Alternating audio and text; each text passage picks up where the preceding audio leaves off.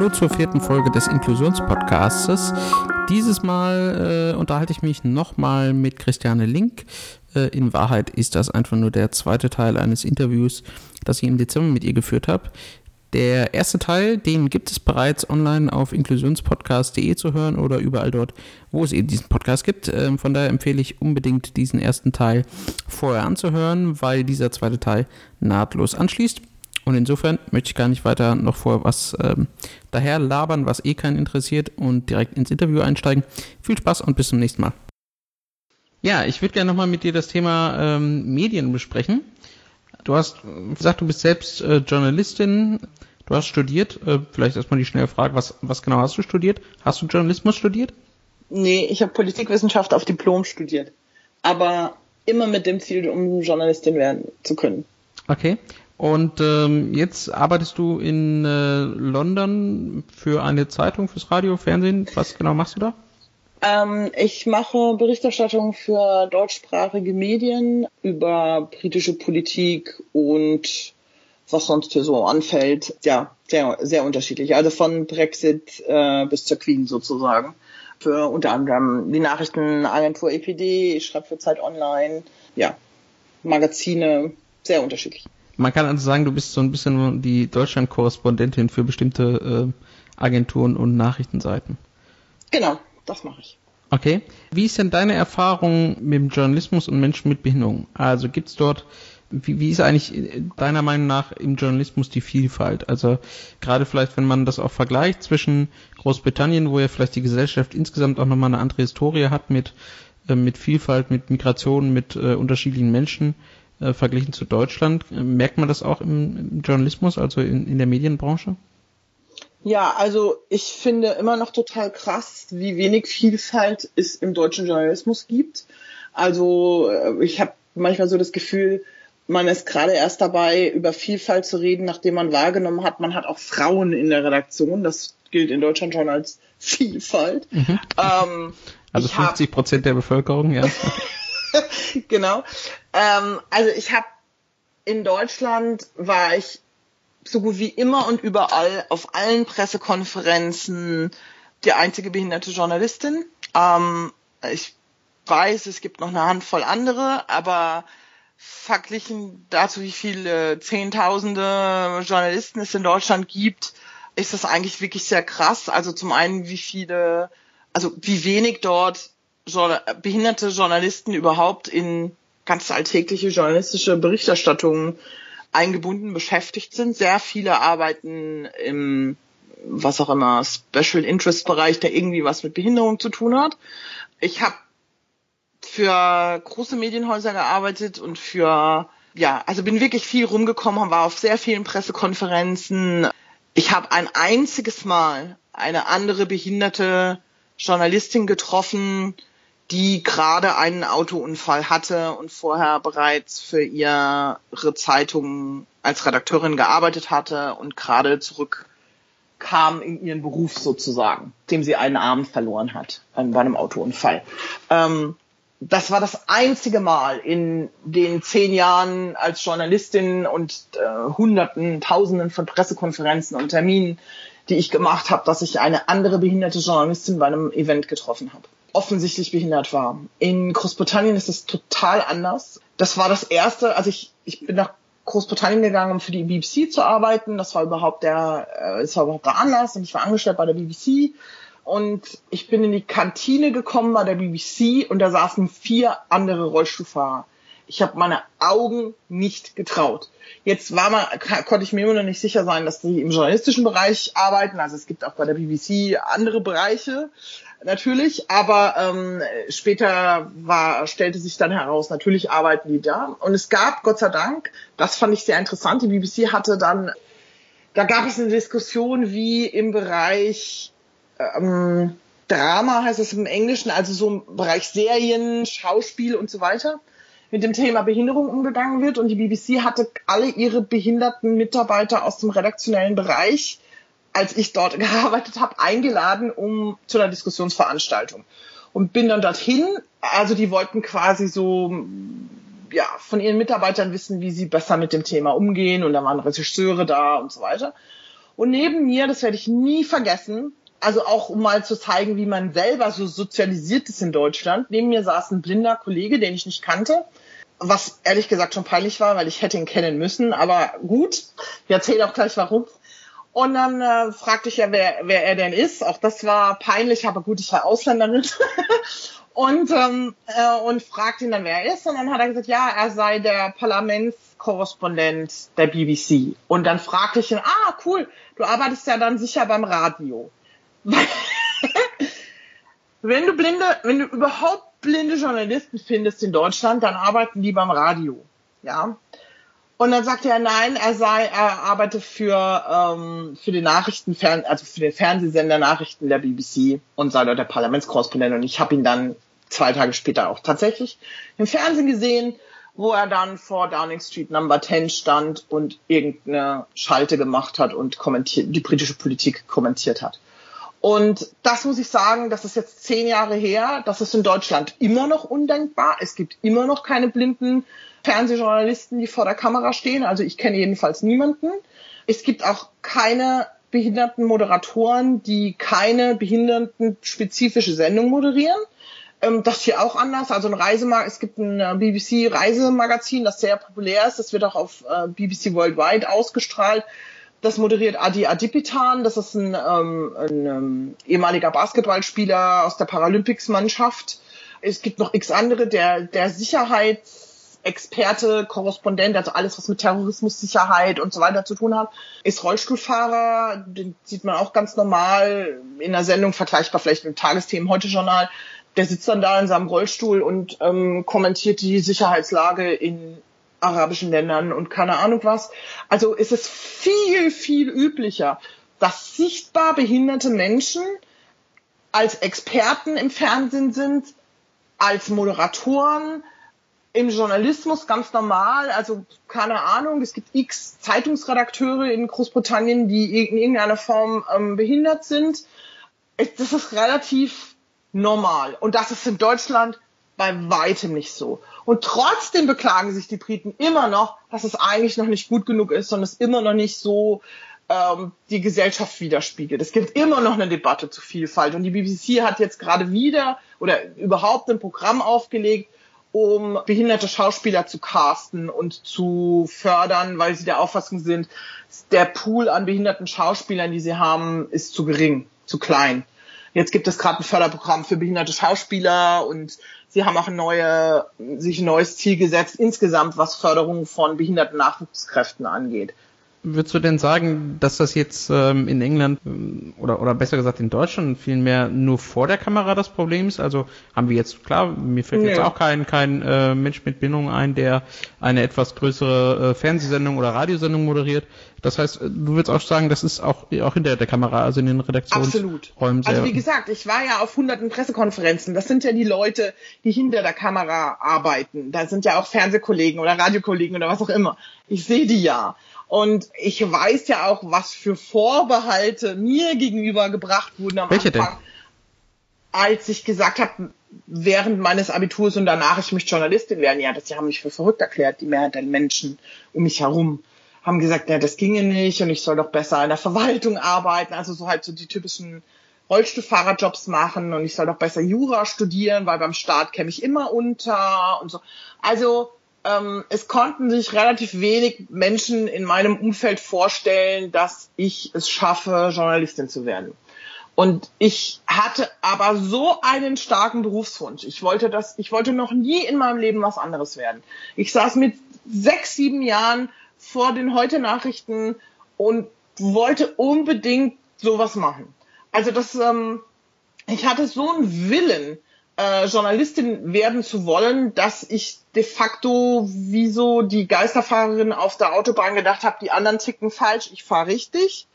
Ähm, und gesagt habe, ich will das unbedingt machen. Und habe dann auch wirklich riesig Glück gehabt, dass ich auf Journalisten, Kollegen de facto gestoßen bin, die mich richtig gefördert haben. Also die das auch gesagt haben, ja, das kann die packen. Und habe sehr viel schon als Schülerin, also wer vor meinem Abi und äh, und danach sehr viel im Fernsehbereich gemacht und äh, im redaktionellen Bereich und habe ähm, da, wie soll ich sagen, immer gedacht, okay, ich schaffe das, ich weiß genau, in welchen Redaktionen ich arbeiten kann und was, also ich kann keine Dokumentarfilmerin für Naturdokumentation werden. Das ist halt schon ein bisschen schwieriger, aber das wollte ich eh nie. Aber ich habe, ich wusste ganz genau, dass es gerade im aktuellen Bereich, dass, also gerade was Pressekonferenzen angeht oder es gibt ganz viele Journalisten, die sowieso überhaupt nie das Büro verlassen, was ich ja halt nie wollte. Ich wollte immer raus, also ich wollte immer auf die Straße und raus und irgendwie mit Menschen reden.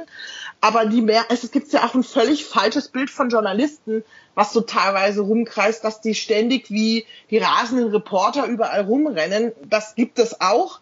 Aber das ist auch nur ein kleiner Teil. Allerdings muss ich sagen, ich wurde dann irgendwann rasende Reporterin und das hat auch funktioniert. Das geht zumindest in der Großstadt, wo, wo die Strukturen dann doch noch mal ein bisschen barrierefreier sind als auf dem Land, ähm, ging das schon ziemlich gut. Und ich war extrem gut organisiert, muss man auch sagen. Also ich wusste ganz genau, wo komme ich hin, wo komme ich nicht hin und hatte immer einen Plan B im Hinterkopf, wenn irgendwas schief geht. Jetzt hast du gerade schon gesagt, ähm, die BBC hat zum Beispiel ein extra Förderprogramm, jetzt in dem Fall für Schauspieler aufgelegt. Wie, wie sieht das denn in, in Deutschland aus? Ähm, gibt es da mittlerweile vielleicht ja auch, vielleicht gar nicht zu deiner Zeit, aber mittlerweile Förderprogramme? Wie sieht das in der Ausbildung aus? Gibt es da vielleicht spezielle Angebote? Tut sich da was in, in Deutschland oder? Ich finde, es tut sich relativ wenig. Also muss ich ehrlich sagen. Ähm, selbst in meiner Ausbildung, also ich habe dann nach dem Studium noch zwei Jahre, ähm, ich war Volontärin bei DPA, äh, war im Volontariat. Ähm, da gehört dann ein Theorieteil zu, wo man normalerweise zu einer Journalistenschule geht. Die Journalistenschule, die, die eine Journalistenschule war nicht barrierefrei und war auch überhaupt keiner Weise bereit, auf mich einzugehen und die, ähm, die Kurse zu verlegen, obwohl ich ihnen sogar Räumlichkeiten besorgt hatte, die sie kostenlos nutzen konnten. Ich glaube nicht, dass sich da wahnsinnig viel geändert hat, weil die Einstellung ist immer noch, eigentlich ist es der falsche Job für jemanden, der im Rollstuhl sitzt, zum Beispiel, oder für jemanden, der blind ist. Also dieses. Ähm, Wobei es ja interessant ist, weil, weil ja gerade Journalismus ja erstmal ein, ich sag mal, eher geistiger Job ist. Also ne, ist ja nicht wie ein Maurer, wo man jetzt sagen würde, okay, das ist allein schon wegen der Körperbindung jetzt auch ja, mit der größten Hilfe so, nicht möglich. Es ist so ein bisschen, hm. es ist doch so ein bisschen so ein elitärer Kreis. Ich glaube, damit hat es natürlich auch zu tun.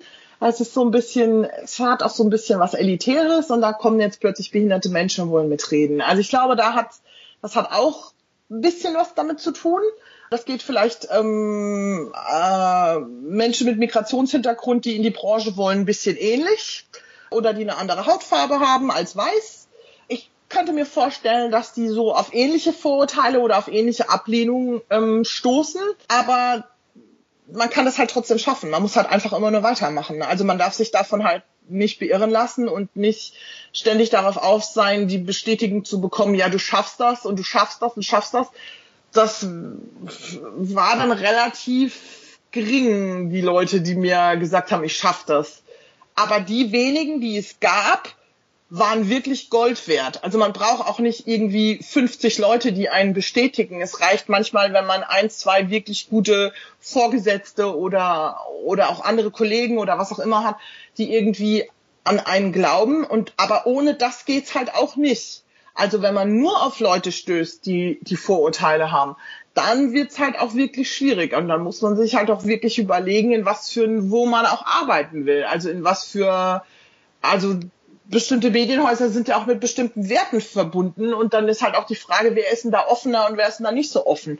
Also mit solchen, mit solchen Fragen hat es natürlich auch zu tun und dann gab es, ich weiß zum Beispiel bei den öffentlich-rechtlichen, gibt und vermutlich äh, gab und vermutlich gibt es immer noch das Problem, dass man, selbst wenn man es schafft, zum Bewerbungsgespräch zu kommen und jemanden findet, der ihn einstellen will, da muss man zum Betriebsarzt und ich kenne zwei Menschen, die zwar durchs Bewerbungsinterview durchkamen, aber dann vom Betriebsarzt des öffentlich-rechtlichen Senders abgelehnt wurden. Ja, gut Leute, dann funktioniert es natürlich nicht, wenn der Betriebsarzt quasi aussortieren kann, dass er nur Nichtbehinderte haben möchte, weil alles andere wäre zu geringer, zu ein großes Risiko, dass die Leute ausfallen, weil sie irgendeine Vorerkrankung oder Behinderung haben.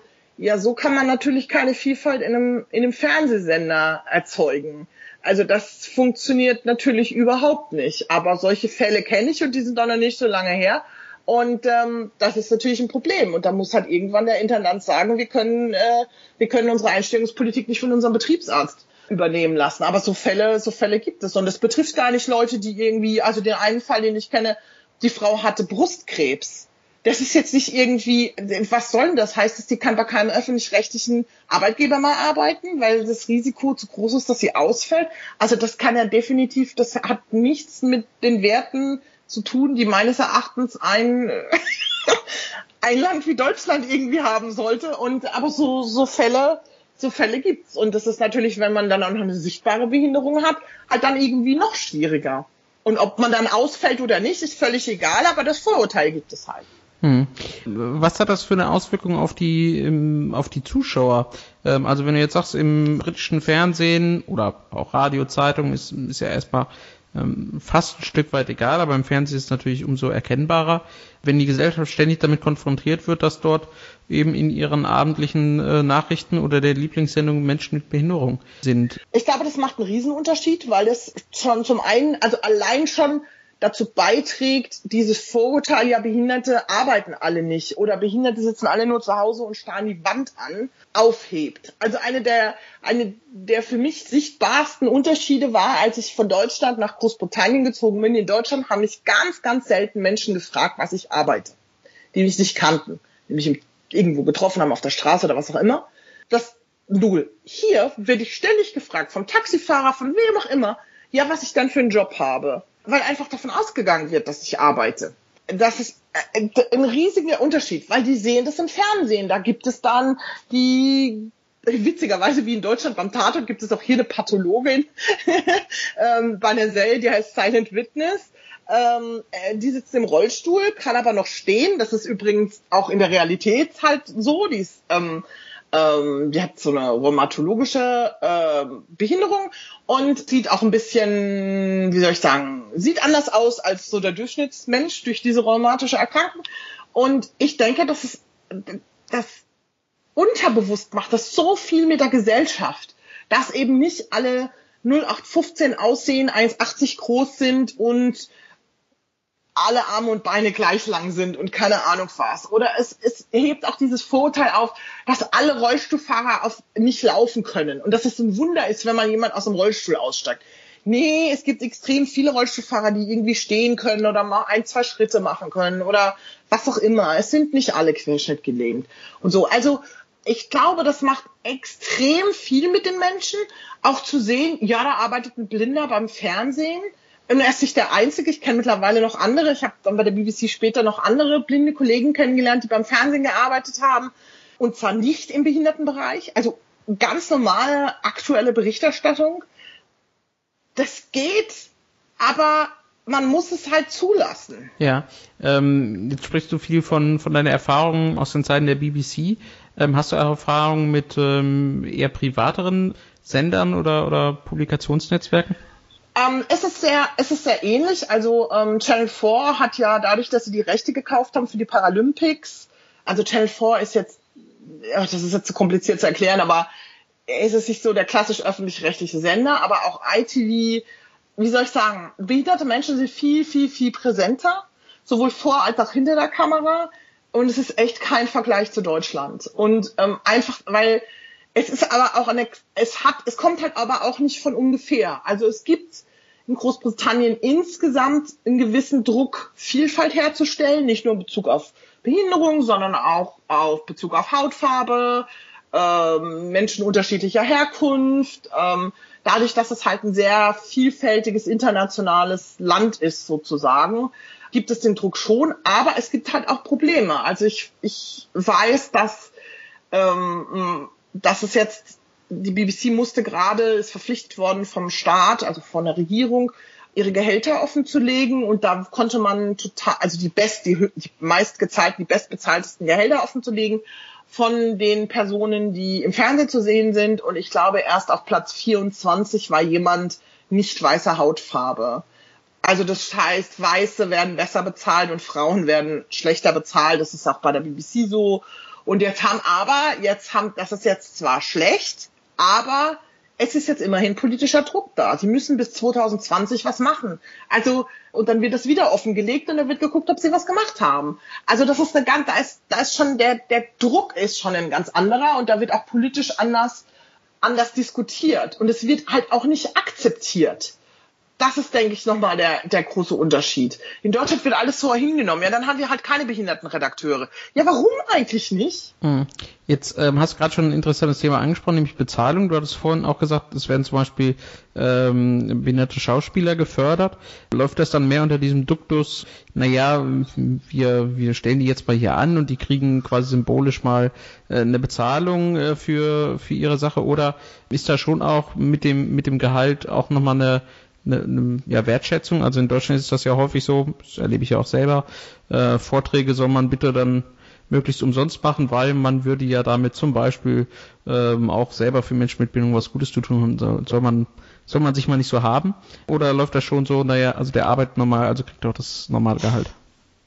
Also dieses Programm ist halt neu, das ist gerade ausgeschrieben worden. Ähm, ich denke, es hat sehr stark damit zu tun, mit dem großen Erfolg von Lescar in Silent Witness. Ich denke, sie hätten gerne mehr solche Charaktere, finden sie aber nicht. Ich denke, damit hat es zu tun. Es gab vorher, vor, es war vor meiner Zeit in Großbritannien, aber gab es eine Serie, hieß The Office, wo auch eine Rollstuhlfahrerin mitspielte, die auch irre erfolgreich war. Also die, ich glaube, es ist wirklich mehr so aus der Not heraus, es hat nichts damit zu tun, ob bezahlt oder nicht bezahlt. Ich glaube, es ist wirklich mehr aus der Not heraus entstanden, dass sie zu, dass der Pool zu gering ist, aus dem sie quasi fischen können, wenn sie behinderte Darsteller haben möchten. Ich denke, das hat extrem damit zu tun. Soweit ich weiß, ist Liz K. nicht schlecht bezahlt bei Silent Witness. Ich glaube nicht, dass das äh, so ist. Und ähm, ehrlich gesagt, meine Erfahrung in Deutschland ist auch, wenn man ein ordentliches Honorar fordert, kriegt man das auch. Ich glaube, das hat auch ganz stark mit der Sozialisierung von behinderten Menschen zu tun. Es, die fordern halt auch selber relativ wenig ein, was ihre eigenen Leistungen angeht. Und das muss sich halt auch ändern. Aber das ist natürlich einfacher gesagt als getan. Also ich glaube, wenn man wenn man immer nur gesagt bekommt, naja, das ist ja toll, dass wir jetzt überhaupt mal was für behinderte Menschen machen, ist die Gefahr halt groß, dass irgendwann auch behinderte Menschen das glauben und sagen, naja, ist schon toll, dass die das machen, müssen wir ein bisschen dankbar sein, können wir ja nicht noch Geld verlangen. Und das läuft halt so überhaupt nicht. Ich kriege alle meine Dienstleistungen und meine Vorträge bezahlt, äh, weil ich auch der Meinung bin, wenn man ernst genommen werden will und wertgeschätzt werden will, dann muss man sich bezahlen lassen. Anders ist es nur so ein Caritas-Geschäft. Ja, meine provokante Frage, ähm, du hast gerade schon gesagt, naja, da ist der Pool wohl relativ gering ähm, an vorhandenen Schauspielern derzeit. Provokant gefragt, haben wir vielleicht in Deutschland ähm, beispielsweise derzeit nicht genug äh, fähige Menschen mit Behinderung, die zum Beispiel vor der Kamera stehen können, die Journalisten oder Chefredakteure oder was auch immer sein können? Das wissen wir ja erst, wenn wir überhaupt mal gesucht haben. Also das würde ich so pauschal überhaupt nicht sagen. Also Adi Adipitan zum Beispiel, der das Reisemagazin moderiert, der war vorher Paralympics-Sportler, der hat auch nie gelernt, Sendungen zu moderieren.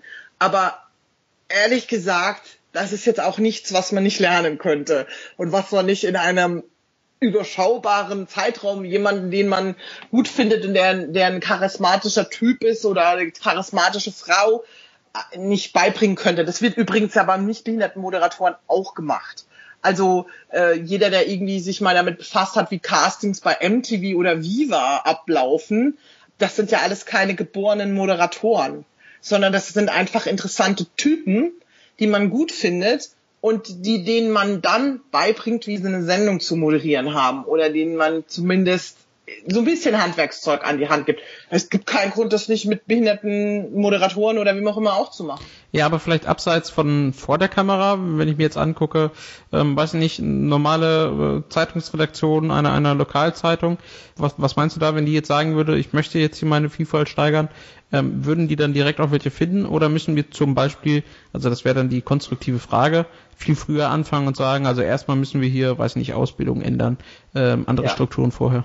Also ohne Ausbildung geht's natürlich nicht. Ich hätte im Leben nicht die Karriere machen können, die ich gemacht habe, ohne dass ich äh, nach meinem Studium, äh, dass ich die Praktika, das fing eigentlich, der Grundstein meiner Karriere war mit Schülerpraktika gelegt. Und natürlich brauchst du dann eine Redaktion, die bereit ist, eine rollstuhlfahrende Schülerpraktikantin zu nehmen. So.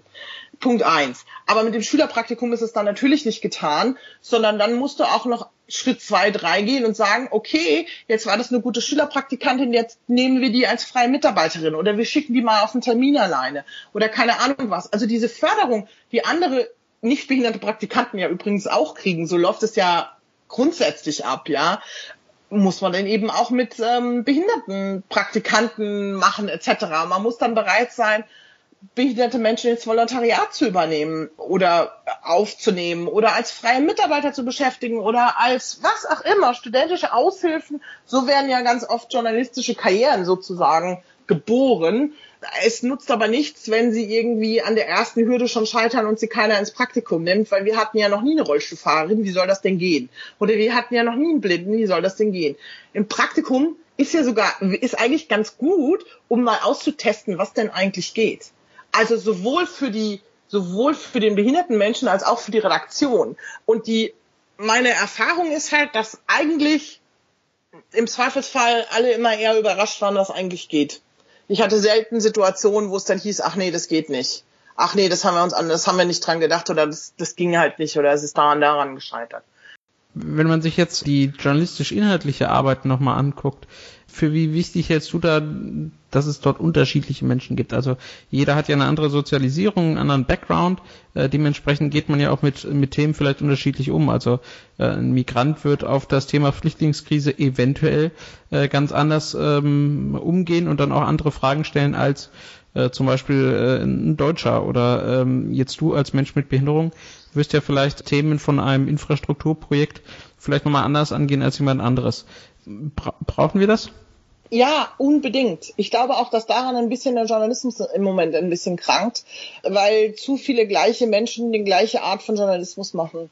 Es müsste Vielfalt in, in ganz, ganz vielen Bereichen geben. Also es ist zum Beispiel auch ein Problem, dass Journalisten im Zweifelsfall auch aus relativ, naja, ich will nicht sagen wohlhabenden, aber dann doch schon sehr bürgerlichen Familien kommen. Da ist kaum mal jemand dabei, der wirklich in Armut aufgewachsen ist und dann in eine Redaktion gekommen ist und der irgendwie weiß, was Armut bedeutet. Wir behandeln das alle sehr, also dieses Thema Armut meine ich jetzt ganz oft auf eine sehr theoretische Weise, weil die Mehrheit der Journalisten eben nicht aus armen Haushalten kommt. Also das ist zum Beispiel ein Problem. Aber und bei Behinderung ist das genauso. Ich glaube, dass ich, wenn irgendwie der neue, die Land neue Landesbauordnung vorgestellt wird, definitiv andere Fragen stelle als jemand, der nicht behindert ist. Und ich vielleicht die anders lese als jemand, der nicht behindert ist. Was nicht heißen muss, dass ich nur die behinderungsbedingten Fragen oder behinderungsbezogenen Fragen stelle, aber ich eine andere Sichtweise auf die, auf viele Dinge habe, die anderen vielleicht gar nicht so auffallen, um es mal so zu sagen. Ähm, natürlich beschäftige ich mich dann auch mit anderen Sachen und keine Ahnung was. Ich, ich habe eigentlich in der Mehrheit meines Journalismus nichts mit dem Thema Behinderung gemacht, sondern tausend andere Sachen. Aber trotzdem gibt es einem eine Perspektive, die viele andere in der Redaktion nicht haben und die eigentlich ein richtiger Gewinn für die Redaktion ist. Oder man kann Kollegen einfach, die irgendein Thema bearbeiten, das indirekt damit zu tun hat, einfach Tipps geben oder sagen, guck dir doch mal das und das an oder hinterfrag doch mal das und das. Ich kann mich daran erinnern, wir hatten, es, es gab irgendwie so ein Aufregerthema, ähm, als ich für DPA gearbeitet habe. Äh, in Hamburg gab es ähm, sehr aggressives Betteln durch behinderte Bettler äh, aus Südeuropa. Und, ähm, und alle waren so ein bisschen so, ja, die tun mir so leid und bla bla bla. Und ich habe gesagt, ja, das ist ja okay, aber eigentlich müssten wir mal die Strukturen angucken. Wo kommen die denn plötzlich her? Haben die, haben die, wieso haben die denn da, wo kommen die, wieso sind da so viele? Es kann doch nicht, warum sind da so viele behinderte Bettler plötzlich in Hamburg? Wo kommen die her? Wer hat die da hingefahren? Und am Ende kam natürlich raus, ja, das sind das waren Bandenstrukturen de facto. Aber alle waren erstmal so geblendet von dem, die haben so schlimme Behinderungen, ist alles so furchtbar. Und ja, na klar, waren das schlimme Schicksale, auf gar, kein, gar keine Frage. Nur die Geschichte war eigentlich eine andere. Das waren schlimme Schicksale, weil sie von irgendwelchen Schleppern, Menschenhändlern durch halb Europa gekarrt werden, um zu betteln, um eben dieses Mitleid zu erreichen. Und von dem Geld haben sie kaum was gesehen. Ähm, und dieses wie soll ich sagen, vielleicht dieses, dieser, dieser Blick weniger mit dem Blickwinkel von Mitleid dahin zu gucken, sondern zu gucken, okay, was sind eigentlich die Strukturen? Wo läuft hier eigentlich gerade was schief und wo muss man da eigentlich ansetzen? Was steckt da eigentlich dahinter? Das hilft enorm, wenn man guten Journalismus machen will. Und das betrifft ganz, ganz viele sogenannte Minderheiten, die halt einfach mal einen anderen Blick auf die Sache haben. Ja, und es bedeutet ja auch nicht, dass man die andere Meinung oder meinetwegen auch die vorherrschende Meinung oder Sichtweise vor allen Dingen, also gar nicht mal Meinung, sondern Sichtweise ja ersetzt, sondern es geht ja darum, dass genau. äh, es möglichst unterschiedliche gibt ähm, und ich meinetwegen äh, dann einfach ähm, über den gleichen Sachverhalt mehrere Perspektiven als Leser, als Zuschauer, als Hörer geboten kriege. Genau. Letzte Woche habe ich mich mit Rebecca Maskos unterhalten, die ja ähm, als Wissenschaftlerin als Mensch mit Behinderung über Behinderung quasi forscht. Und da habe ich auch schon so eine ähnliche Frage gestellt. Ähm, inwiefern ist das eigentlich noch eine neutrale oder objektive Sichtweise, ähm, wenn ich jetzt als Mensch mit Behinderung zum Beispiel über Behinderung Journalismus mache. Also du hast schon gesagt, das ist jetzt nicht das, womit du dich hauptsächlich beschäftigst, aber es gibt ja nun mal, wie das, wie du das eben schon gesagt hast, leider äh, viele Menschen mit Behinderung, wenn sie überhaupt im Journalismus arbeiten, dann auch über Behinderung. Inwiefern ist das eigentlich noch objektiv und wird dem, äh, dem Journalismus eigentlich gerecht? Also Punkt eins, ich habe schon mal ein grundsätzliches Problem, was ist überhaupt objektiver Journalismus? Also ähm, Journalismus sind, das bei der Wissenschaft vielleicht noch mal was anderes, aber Journalisten, Journalismus wird erstmal von Menschen gemacht. Menschen sind nicht objektiv, sondern jeder versucht, ähm, wie soll ich sagen, jeder hat so eine gewisse, zumindest einen Schwerpunkt, den er in der Geschichte setzt, die er behandelt. So, also ich glaube nicht daran, dass irgendwie das Journalismus hundertprozentige Objektivität herstellen kann. Was man immer machen kann, ist, man kann verschiedene Standpunkte darlegen und die erklären und sagen, okay, die eine Seite sagt das und die andere Seite sagt das. Aber ob das jetzt hundertprozentig objektiv ist, weiß ich nicht. Man muss beide Seiten zu Wort kommen lassen. Auf der anderen Seite muss ich sagen, wer sagt denn eigentlich, dass die, ich sag mal, die Angehörigen der Mehrheitsgesellschaft objektiv über behinderte Menschen berichten? Die Frage stellt nur niemand. Denn eigentlich sind die, sind viele Diskriminierungen, denen wir uns so im Alltag gegenüber sehen, verursacht von Menschen, die keiner Minderheit angehören, sage ich mal so, oder zumindest nicht der Gruppe der behinderten Menschen. Also wie objektiv sind dann, sagen wir mal, Nichtbehinderte, wenn sie darüber berichten, wie das Leben von Menschen mit Behinderung ist? Wenn sie eigentlich, wie soll ich sagen, zumindest teilweise die Verursacher für die Probleme sind, die behinderte Menschen haben, teilweise ohne es überhaupt zu realisieren und zu wissen.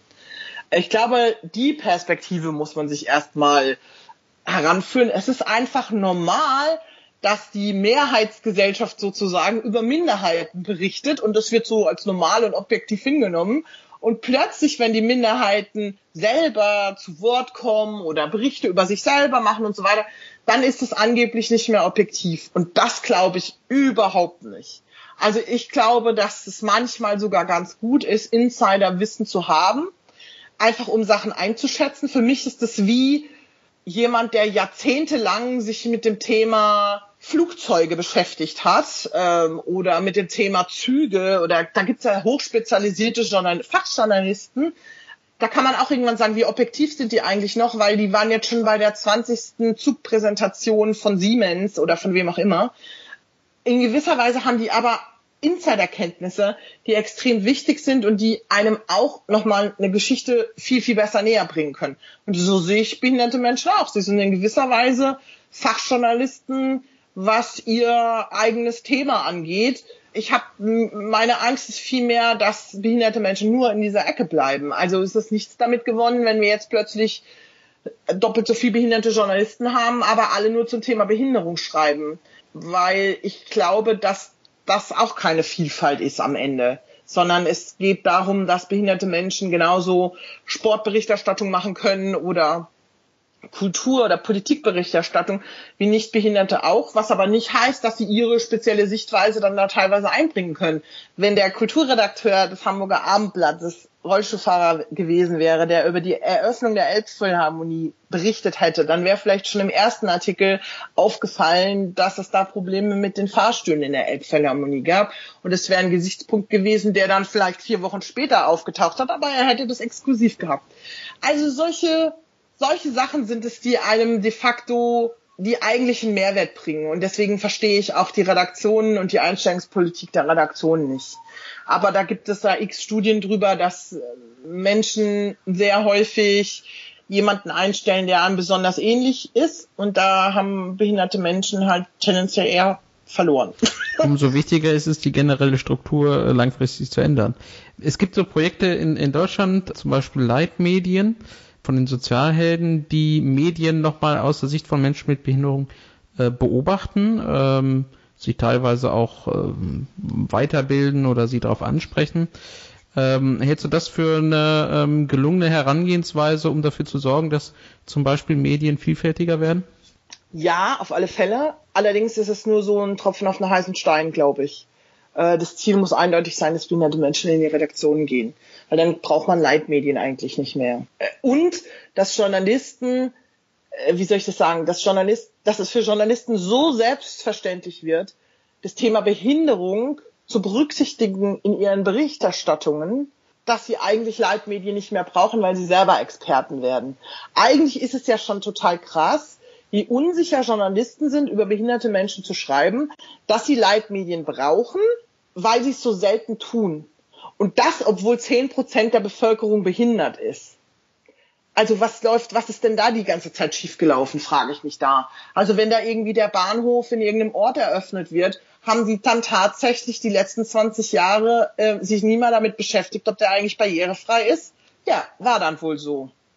Und das ist halt, und das hat nichts mit Objektivität zu tun, aber einfach mit einem Thema auslassen. Vergessen, nicht behandeln, weil es nicht auf dem Radar ist. Und dass es nicht auf dem Radar ist, hat mit der gesellschaftlichen Situation behinderter Menschen zu tun, weil sie eben nicht in Redaktionen sind, weil sie nicht Kollegen sind, weil man ihnen nicht jeden Tag auf der Straße begegnet und weil man sich damit einfach nicht auseinandergesetzt mhm. hat bislang.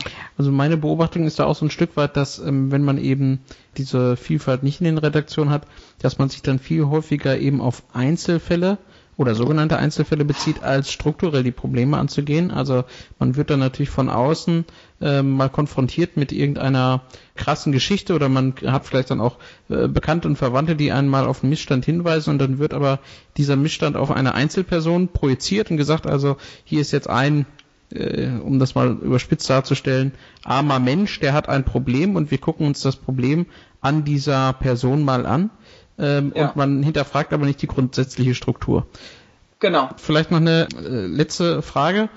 Inwiefern passt das aber jetzt alles zusammen, wenn du, wenn du sagst auf der einen Seite, ja, wir brauchen also Journalisten, äh, Journalismus, ähm, der den Fakt, dass dort ein Mensch mit Behinderung ist, berücksichtigt, also irgendwie auch darüber berichtet, ähm, da ist jetzt ein Mensch mit Behinderung und auf der anderen Seite aber vielleicht auch der berechtigten Forderung zu sagen, eigentlich darf ja das Thema äh, der Behinderung bei der einzelnen Person gar keine Rolle spielen. Siehst du da einen Unterschied oder siehst du da ein Problem, ähm, dass sich das beißt? Nee, weil das hat schlicht und einfach mit der Bewertung von Themen zu tun, die, und das machen Journalisten eigentlich jeden Tag. Es ist nur schade, dass es ihnen bei behinderten Menschen oft so schwer fällt.